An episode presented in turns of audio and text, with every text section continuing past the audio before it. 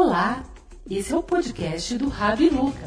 Política, cultura e humor ao seu alcance. Boa tarde, Juliana, Raquel e boa tarde, Alexandre Delfino. Boa tarde, tio. Boa tarde, Ale. Boa tarde. Belezinha? Tudo bom? Take two, mais, take two. Mais um programa Neurose entrando no ar, cada dia um pouco mais tarde, né? Agora são 15, 17 horas e 4 minutos. Aqui é assim, a gente demora um pouquinho, mas a gente nunca falha. Parece a justiça, né? A justiça tarda, mas não falha. Acho que ela tarda e falha em alguns casos, né? Juliana, hoje nós vamos. A justiça é... Hoje nós vamos receber um convidado muito especial, que é o Zila. O Zila é um escritor, um cineasta formado pela Unifesp em marketing, e ele é um ativista é da causa preta. Ele é um ativista que luta contra o genocídio do povo preto no Brasil e no mundo. E ele vem falar sobre isso, sobre o racismo estrutural e o racismo reverso. Hoje nós vamos ter também aqui a estreia de um quadro novo no programa que se chama Fora da Pauta. Temos alguns colaboradores que mandaram para a gente aqui o, o Fora da Pauta para a gente. Nós vamos ter quatro participação de colaboradores, que está muito legal. E nós temos, como sempre, as notícias que nós vamos repercutir aqui, né? E a primeira notícia, não poderia deixar de ser, é sobre essa pandemia que já infectou mais de um milhão de brasileiros e matou mais de 50 mil. 50 mil, Juliane e Alê, morreram por Covid-19 e nós ainda estamos sem ministro da, do, da saúde aqui no Brasil. Eu, a primeira notícia que eu quero repercutir com vocês é essa. Como que vocês estão vendo isso aí? Deixa eu falar uma, deixa eu falar primeiro. O, semana, semana passada a gente estava falando sobre isso e eu falei que ia chegar a 50 mil. Acabou chegando.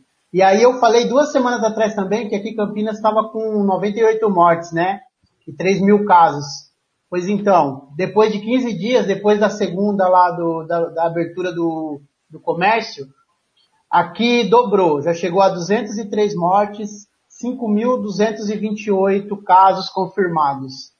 Então, Sumaré, que é a cidade aqui do lado, também dobrou, passou de 11 para 29. Então, quer dizer, é, quem acha que era brincadeira, quem acha que tem que voltar para o futebol, o futebol também é, os dirigentes do Flamengo foram lá fazer lobby, pedir para voltar. Voltou, o Flamengo jogou o final de semana e jogou sexta-feira. Aí ontem já foi decretado que foi adiada a, a partida do Vasco e a partida do Fluminense, que são contra a volta do futebol. Né? Louvável os, os dirigentes de Botafogo e Fluminense, mas infelizmente não consegue vencer, né? Não consegue vencer e vão voltar a jogar quarta-feira. É, é um erro, né? Um erro. Só, só para só complementar aí essa notícia que você está dando, que a gente está chamando aí da partida da vergonha, né?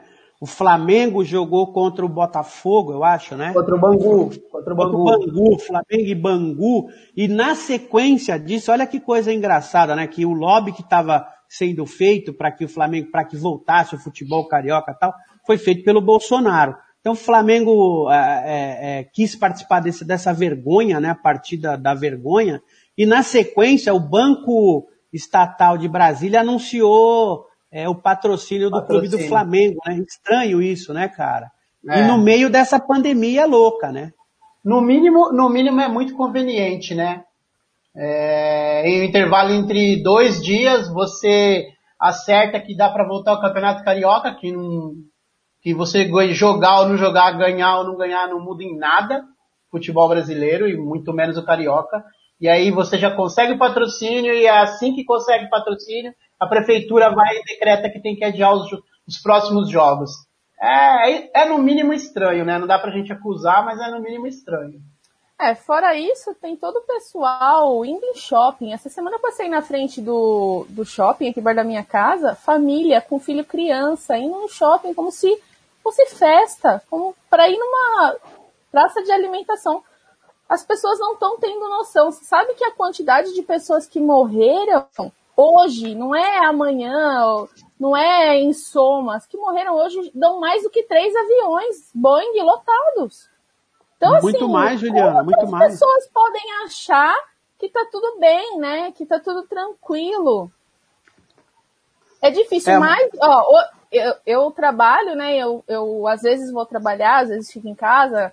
Graças a Deus, lá onde eu trabalho, eles estão deixando a gente é, fazer o máximo de trabalho possível em casa. É que, como a gente é a indústria alimentícia, tem algumas pessoas que precisam ir e, e de vez em quando a gente do administrativo também, né?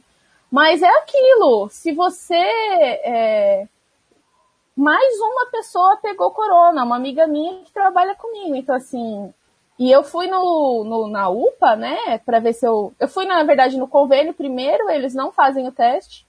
Eu fui lá na UBS aqui perto da minha casa, também não fazem o teste. Então, assim, eu nem sei se eu tô com corona ou não. E é uma coisa, tipo, é assintomática. Ela tá assintomática, provavelmente eu tô assintomática também, né? Então, e, e no meio de tudo isso, Juliana, a gente tem um governo que cada dia que passa se mostra menos comprometido com a saúde e com o povo brasileiro, porque nós não temos um ministro da saúde, né? Eu queria ouvir um pouco vocês sobre isso. Nós não temos ministro da saúde há mais de 30 dias, há mais de um mês. Nós temos um Ministério da Saúde sob tutela dos militares. Na minha opinião, o militar só serve para uma coisa. Num caso de guerra, ele vai lá e mata o inimigo. Eu não consigo enxergar o militar, o, general, o coronel ou o soldado é, do exército, da marinha ou da aeronáutica que não tem outra função. Como que esse cidadão, como um médico, um médico não sabe fazer guerra. Portanto, um general, um coronel, seja lá o que for, também não sabe fazer política de saúde pública no Brasil. Eu queria ouvir um pouco de vocês esta irresponsabilidade do senhor Jair Messias Bolsonaro. O problema é o problema é saber quem quer segurar o rojão agora, né? Qual é o médico que quer pôr a cara tapa para poder resolver um problema que não tem mais solução. Entendeu? Tudo que é para ser feito de errado foi, o problema é achar alguém. Agora, se o militar ele tem uma formação médica, se ele é o médico da, da, do exército, o médico da marinha, tudo bem, até dá para entender, porque nenhum médico civil quer pegar o, quer pegar o cargo. Mas não é o caso também. É pura e simplesmente um militar sem formação é, de medicina. Então, cara, é triste. É triste, é muito triste a situação que a gente está vivendo. E não é só da saúde, não. Acho que qual ministro que está sobrando para sair, hein? Que eu também não sei. Sério mesmo. Aliás, ah, ali, essa é a nossa pergunta, né? A enquete de hoje, né, Juliana? Isso, a enquete, a enquete é essa, né? Quem vocês acham que vai dar um ministro melhor do que o Weintraub lá no Ministério da Educação? Porque ele saiu, né? Para mim, eu fico assim com o Macaco Tião, que já ganhou uma eleição, né? Então acredito que algum dos filhos dele pode substituir, vai ser muito mais coerente do que o Weintraub, né? Então, quem puder aí dar sua dica, achar quem pode substituir, pode ser de uma forma séria, embora ninguém sério se conecta a, a, esse governo, né? Não existe gente séria nesse governo, mas o problema, o problema é que o Bolsonaro não conhece ninguém que tenha educação suficiente ou básico da educação para poder indicar, entendeu? Aí vai passando o, o, o cargo de mão em mão, ninguém consegue fazer nada, tudo parado, educação parada, saúde parada, cultura, nem vou falar a respeito do cara que acabou entrando, porque se nem bom ator ele é, eu fico imaginando como que ele se preparou para assumir o cargo, né? Então, Hoje o Zé de Abreu, Hoje o Zé de Abreu tuitou o seguinte, que a diferença entre a Regina Duarte e esse rapaz, Mário Frias, que vai assumir agora a secretaria, não é nem ministério, a Secretaria da Cultura, é que a Regina Duarte, mal ou bem, tinha uma carreira, né? Tinha uma carreira de atriz. Então, o, o, então assim, é, resumindo o que todo mundo disse aí, é que assim, o Bolsonaro, por conta da formação fascista dele, não, não tem nem ninguém na relação dele que tenha o um mínimo de compromisso a não ser com financeiro, certo? E por outro lado, os profissionais que poderiam ter algum tipo de conhecimento e entendimento não vão embarcar mais nesse barco. Já perceberam que esse barco está afundando Exatamente. e não vão na questão da saúde, né? O outro, a outra notícia que a gente quer repercutir aqui é essa coisa que foi quase um, uma novela mexicana, que é a prisão do, do Queiroz na casa do, do, do advogado do Flávio Bolsonaro e do Jair E do Bolsonaro, em Bolsonaro. Atibaia, né? Vulgo o anjo, vulgo o anjo. Exato, vulgo o anjo. Então, o cara tá mais, há mais de um ano lá, esse cidadão Youssef, Youssaf, não sei, é, é cada nome Youssef. maravilhoso que aparece aí, né? Youssef. E o É, a, CEF a- é, a mulher dele, é, a empresa ligada à ex-mulher dele, é, recebeu mais de 41 milhões do governo Bolsonaro nesse um ano e meio. A gente começa, começa a aparecer agora essas, essas coisas que eu acho que é só o fio, é só o fio condutor que vai levar para esse escândalo e que se tudo, se o universo conspirar a nosso favor, será a derrocada do Bolsonaro, né? Ele diz também que não, que não sabe como é que o Queiroz foi parar na casa dele, que o Queiroz pousou. Eu acho que ele quis usar a palavra aqui, ele dormiu lá e Ele pulou o muro, não é possível. É, então eu queria ouvir um pouco isso de vocês também, eh, Juliana. Então, meu, eu fiquei assim abismada, primeiro com o fato da coincidência incrível de que tenha sido em Atibaia, né? Afinal de contas, Atibaia é um lugar movimentado para os nossos políticos no Brasil, né? Será que tem lá, né? Morango e vinho, né? Basicamente. Sim, eu é o circuito das eu não frutas. sei por que o Queiroz foi lá, já que o Queiroz gosta muito mais de laranja.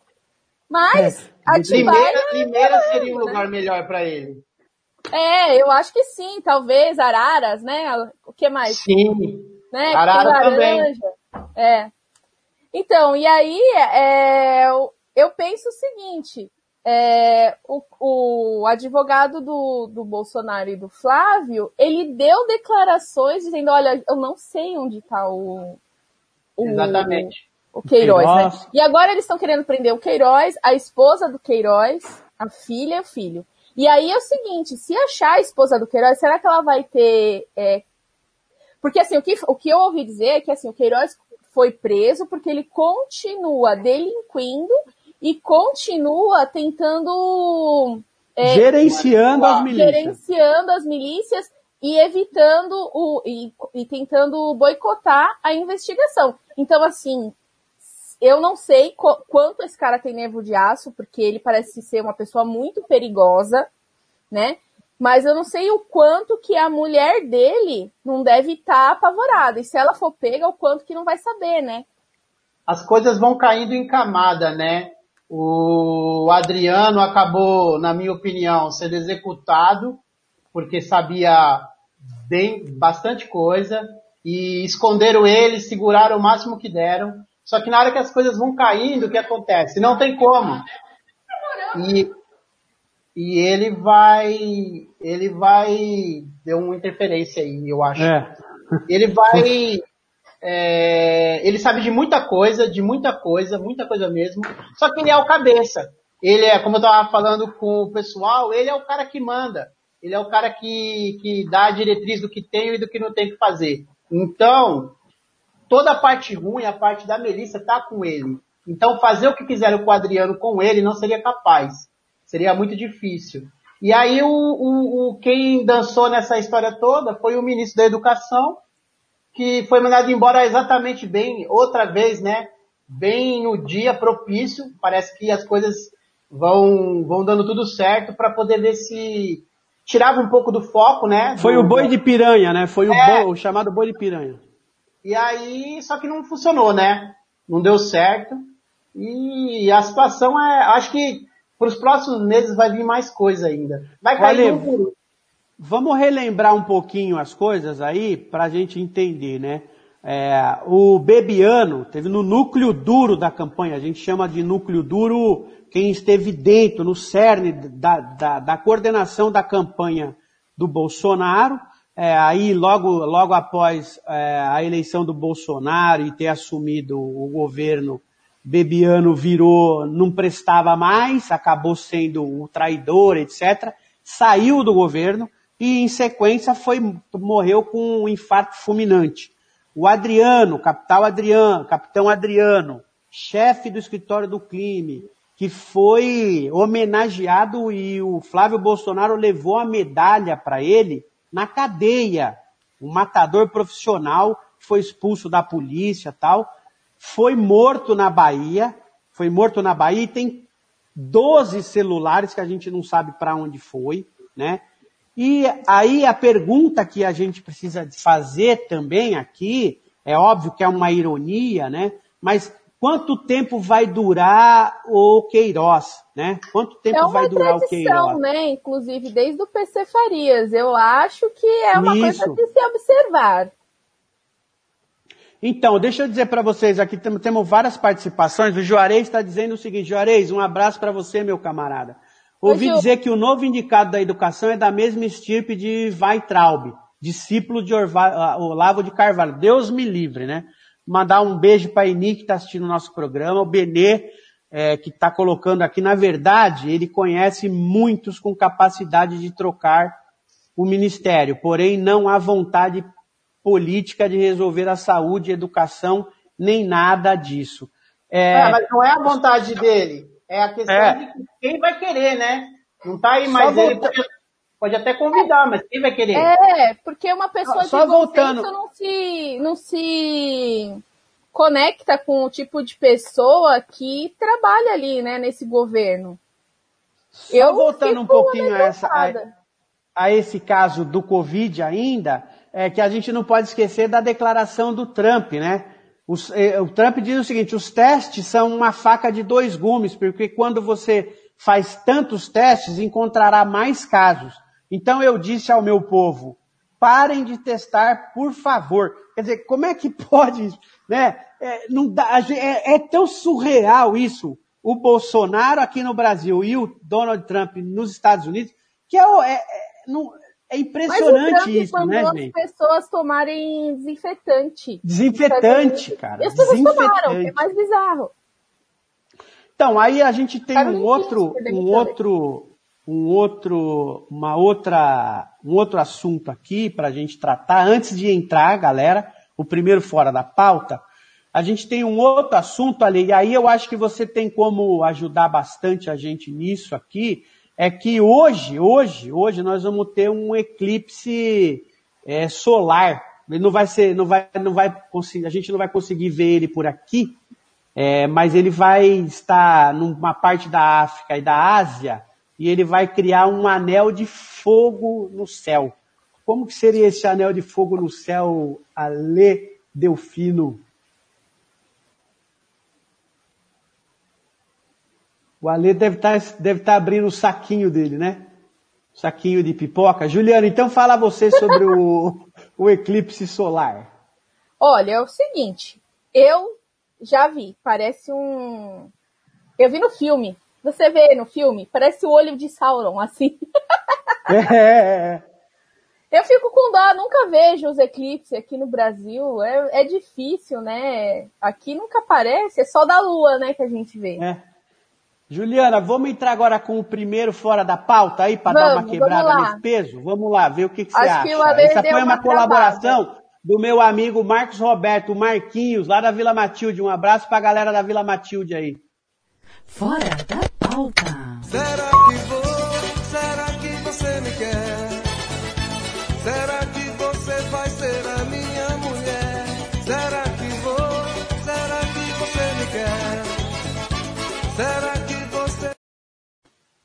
Olha, Ele jura, Mar... o Marquinhos jura de pé junto que ele não sabe quem é quem fez o vídeo. Né? Não é o Marquinhos, ele só me mandou isso tal. Mas é engraçado essa situação, né, Juliana? Não, eu vou falar pra você, é que você não me perguntou antes, mas eu tenho uns vídeos desses, porque eu também faço. Isso na- Olha! Na, pandemia, na pandemia você tá o quê? Em casa, fazendo uma faxina, limpando uma casa, ouvindo uma música, faz o vídeo, manda pros seus amigos mais. Então eu já mandei uns vídeos dançando Eu, é o eu Tchan quero esse pro próximo, amigas. Eu quero esse Não. pro próximo Fora da Pauta, hein, Juliana? Não, não, Juliana. não, não. Mas ó, eu falo Vai, pra tem que você. Eu falo pra Eu você. caí, o que, que aconteceu aí? Colocamos Você um Fora da viu Pauta o aqui, Ale, tiozinho tranquilo. Dançando preta do. Ah, o nome dele. entendi. Entendi. Parece o Marquito. Ô. E aí, assim, é muito engraçado. Mas eu vou falar pra você, e acho que os nossos ouvintes também devem ter. Alguém deve ter gravado um vídeo deles dançando, porque dançar é um dos melhores remédios pra essa pandemia, gente. Você tá em casa, Juliana. você não tá fazendo nada, liga a música que você gosta e sai pra dançar. E pede para eles mandarem aqui, Juliana. Depois a gente disponibiliza o canal para eles mandarem o vídeo pra gente pôr no Fora da Pauta. Mandem seus vídeos. Ah, é mesmo, ó. É, O Nelson vai mostrar agora. Não, já já. O outro fora da pauta. Pode ser uma curiosidade, pode ser vocês dançando, pode ser uma coisa que te alegra na pandemia. É, Fora da Pauta, é isso. É, ou alguma coisa que você queira reclamar pra gente discutir aqui, pode mandar que a gente tá aqui, ó. Faz igual lá no. No. Como é que fala? No Fantástico, né? Que tinha que gravar com o celular inventado Legal. e manda pra gente. Juliana, 5 e 25 vai entrar agora o nosso querido convidado Zila, tá?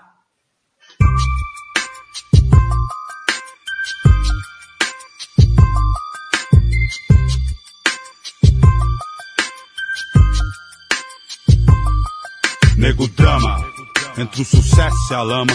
Dinheiro, problemas, invejas, luxo, fama, nego.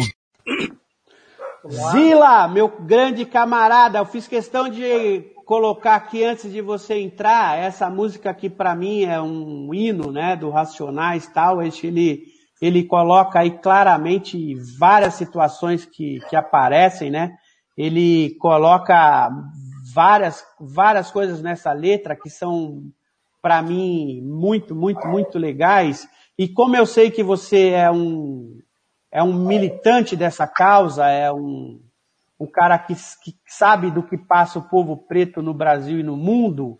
Eu fiz questão de colocar ela, Zila. Salve, meu camarada. Bom, gratidão, né?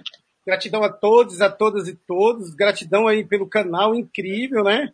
É, eu sou do audiovisual, então quando a gente vê as pessoas reproduzindo, fazendo audiovisual é bacana. É, bom, o, segundo, segundo, segundo esse pensador, esse pensador aqui, ó, Moni Sodré, estão vendo? Moni Sodré. Sim. Segundo Moni Sodré, ele vai dizer que o povo preto, o povo indígena, é movido a toque de tambor. Então, antes de me falar um pouquinho, eu, eu, sou, de- eu sou dessa coisa, eu vibro, eu tenho vibração, eu sinto a vibração das pessoas, do canal. Então, a gente está se vendo aqui de uma forma retilínea, cartesiana. Nós vamos quebrar esse eixo e vamos nos sentir em uma roda, né, em uma roda de uma tribo indígena ou de uma roda de quilombo. Porque a gente precisa quebrar, até nas mídias, esse pensador ele vai dizer também a mídia e o racismo. Então, eu vou pedir permissão para vocês, não estava no script, mas como eu também componho um samba, eu vou, vou- vou cantar um trechinho do meu samba, que é homenagem aos inquiços, vodus e os orixás. Bom, é mais ou menos vontade, meu irmão. Dá licença, desculpa a minha audácia, eu não sou nenhum cantor, mas a gente tem que falar das nossas obras, né? Então, é mais ou menos assim. Eu vou me apresentar, depois eu me apresento, né? Eu vou cantar esse trecho de uma música e me apresento na sequência, tá, Nelson? Bom, o Opa. trecho é mais ou menos fala da Oxum e fala de, de, de Oiá, né? Que é, que é, que é Inhansã, Senhora dos Ventos, as mulheres, né? As culturas africanas, a mulher é o centro. Isso é, isso é- a gente sempre, ah, é, é, tem um outro pensador São É, culturas matriarcais, né? Na África. Não Ó. é o homem que manda, é a mulher. É muito Ó. importante. Bobacana Moriqueita, ele vai dizer o seguinte, pensador banco, o homem preto não defende pátria. Defender pátria é defender o machismo, defender o capitalismo. Ora, eu questiono até o socialismo, porque são práticas do Ocidente. Teve- te- te- temos que pensar nos caminhos universais. Por que, que eu vou dizer isso? Porque eu vou cantar para elas, vou cantar para os orixás femininos que sempre protegem, potencializa seus homens, potencializa sua sociedade. Por que isso? Se a gente olhar para a África, enquanto estava invadindo a África, a África já estava produ- reproduzindo as primeiras rainhas, né? rainha, a rainha Sabá, rainha Xanaquidat Red, rainha é, é, é, de Angola mesmo, é rainha Zinga, né? Então vamos lá, vamos cantar um pouquinho, peço permissão, e é isso, Nelson, gratidão a todos. Ora iê, mamãe, mamãe, ora iê, mamãe, mamãe. Ora iê, mamãe, mamãe, ora iê, mamãe, mamãe. Me disseram que o do ar fez a natureza um dia chorar. Mas quando eu cheguei lá, eram as águas doces de olhar. Ora iê, ora iê, mamãe, mamãe. Ora iê, mamãe, mamãe. Ora iê, mamãe, mamãe. Ora iê, mamãe, mamãe. Orumilá, Orumilá adivinhou que mamãe Oxum nunca chorou.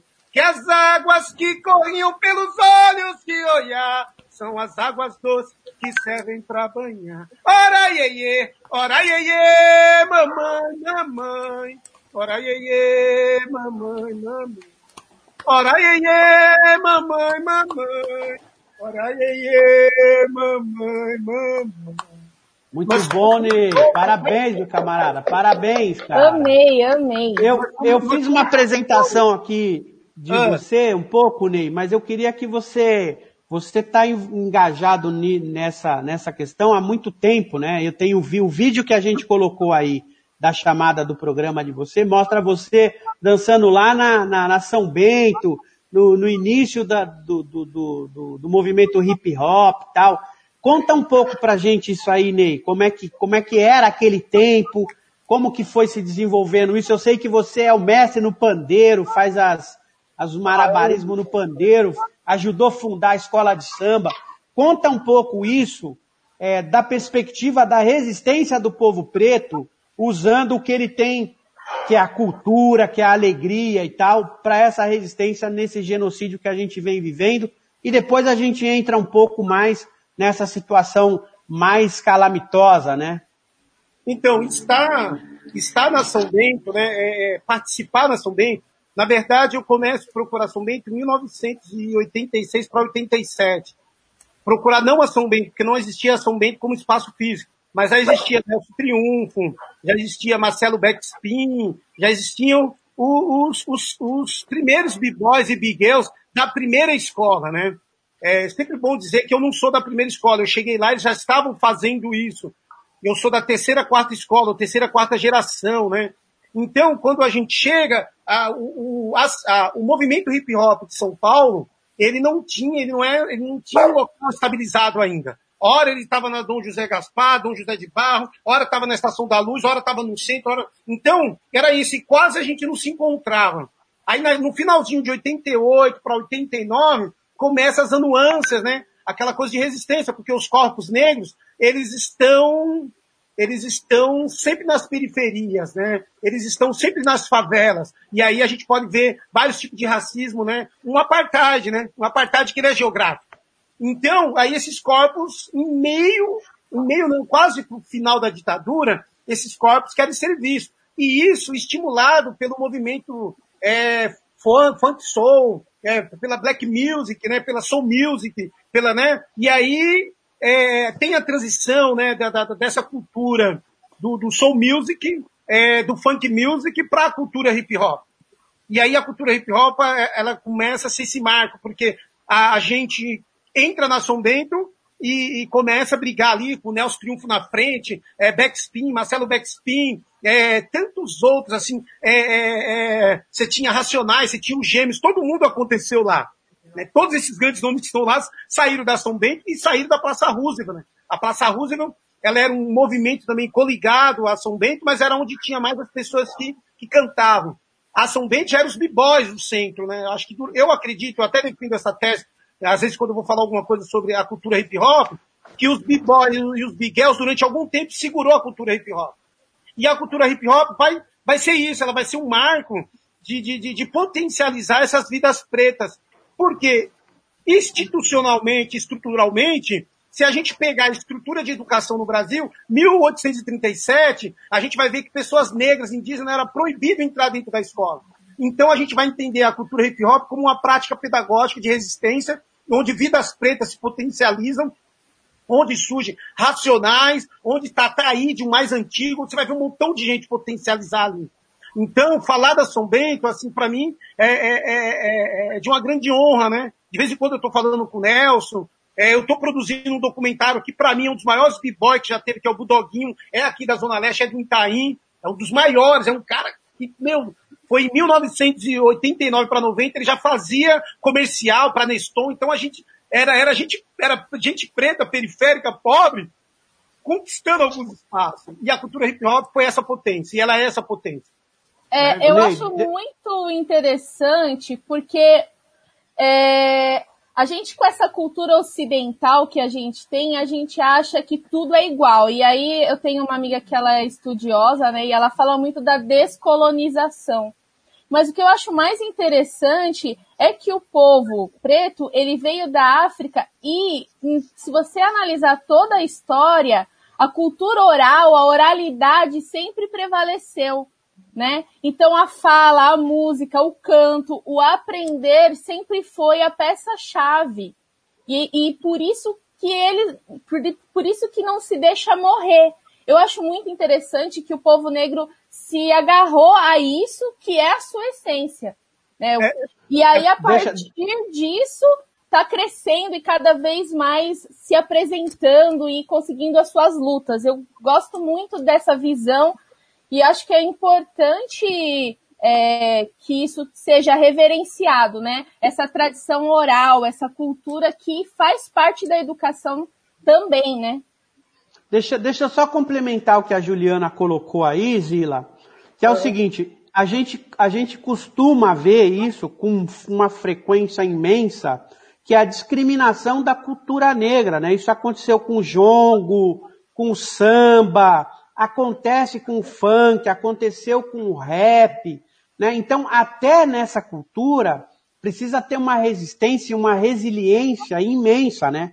Porque assim que aparece um, um, uma, uma, um, um estilo musical que é do negro, que fala pelo negro, que representa o negro, o povo preto, o sofrimento desse povo preto, ele automaticamente, parece que automaticamente ele é, ele é ele é jogado para o lixo da história, né? Você veja o que acontece com o funk. Tem gente que gosta de funk, tem gente que não gosta de funk, mas a gente não pode negar nunca que é uma forma de expressão do povo pobre da periferia e do povo preto da periferia se colocando, né? Assim aconteceu com o samba, com o jongo, com vários outros, vários outros ritmos é, e que até hoje a gente vê isso, né? Você vê um cantor, por exemplo, expoente de qualquer coisa, geralmente ele vai ser branco, né? Como é, é um absurdo isso, né, Ney? A gente vai ver, a gente vai ver as práticas, né? As práticas, né? É, dessa, dessa sociedade ocidentalizada, né? Dessa estrutura do Ocidente eurocêntrica, patriarcal, machista, né? É, é, eu, vou, eu, vou, eu vou tentar dialogar um pouco com o que você disse e automaticamente dialogar com o que a Juliana disse. É isso, né? Se a gente pegar o rock, o rock é uma música preta. Né? Aí, mas os caras vão colocar o Elvis, não vão falar que Chuck Berry, não vão falar nem que Exato, Exato, é o que eu tô falando. Foi uma mulher negra que inventou o rock and roll, gente. Então, a mulher preta, que ela potencializa. E é isso, é isso. E é muito interessante, quem são essas pessoas pretas do, do, do, do, do, do norte da África. São, são bantos, né? E aí o que, que eles tiram desses povos bantos? Eles tiram o tambor. Na ausência do tambor, o que, que esses povos fazem? Que esses povos criam? Criam, criam o, o baixo. E se você perceber, o que, que é o baixo? É um instrumento de corda próximo instrumento de, de, de, de, de percussão. E é muito louco a gente pensar como é que o racismo, ele tá, ele é... Eu, tô, eu acabei de escrever meu projeto, me inscrevi na Unifesp, é, para um, um, mestrado, né? E eu estou discutindo, vou falar, olha, é importante a gente olhar as questões de classe, mas a questão de classe citada é, por Engels, citada por Marx, ele está numa perspectiva do Ocidente.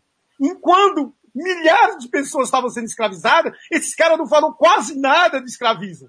A gente tem que pautar isso. Eu venho questionando muito os marxistas, né? Porque, olha, o, o, é, ele vai olhar o trabalhador, ele vai olhar o trabalhador do Ocidente, não nem todos, alguns modelo de trabalho que é o, o, trabalhador europeu, e aí a gente vai Por que, que eu estou dizendo tudo isso? Porque é o que a Juliana começou a citar. As práticas do Ocidente, ela é universal. No universal, a gente vive polaridade. A gente tem que desconstruir. Ó, a Juliana falou sobre a, a oratória. Sim, o povo preto, ele é mestre na oratória, mas para além, eu vou apresentar esse livro para vocês. Compre se tiver, ah, nem existe mais, esse daqui é incrível. Gênios da Humanidade, do professor Carlos Machado e da irmã Alexandra Lohar. O que, que esse livro fala? Os primeiros povos a falar, a andar, a produzir matemática, a produzir ciência, a produzir geografia, a produzir é, é, é, arquitetura, medicina, foram os povos queméticos, do, ou seja, Kemet, a terra dos homens pretos.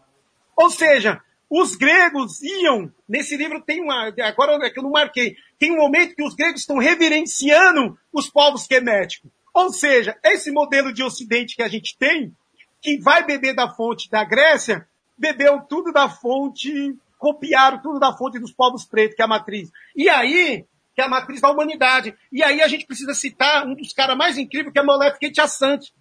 Afrocentricidade. A gente não dá mais para viver o Ocidente, a Europa como centro. Porque a Europa, por que, que a Europa? A Europa ela é fria. A mulher, naquele momento, a mulher branca, ela fica na caverna e o homem sai para caçar. E aí, esse ambiente frio proporciona esse modelo de sociedade que é machista, que é patriarcal, que é, que é sempre usurpar do outro, tirar do outro.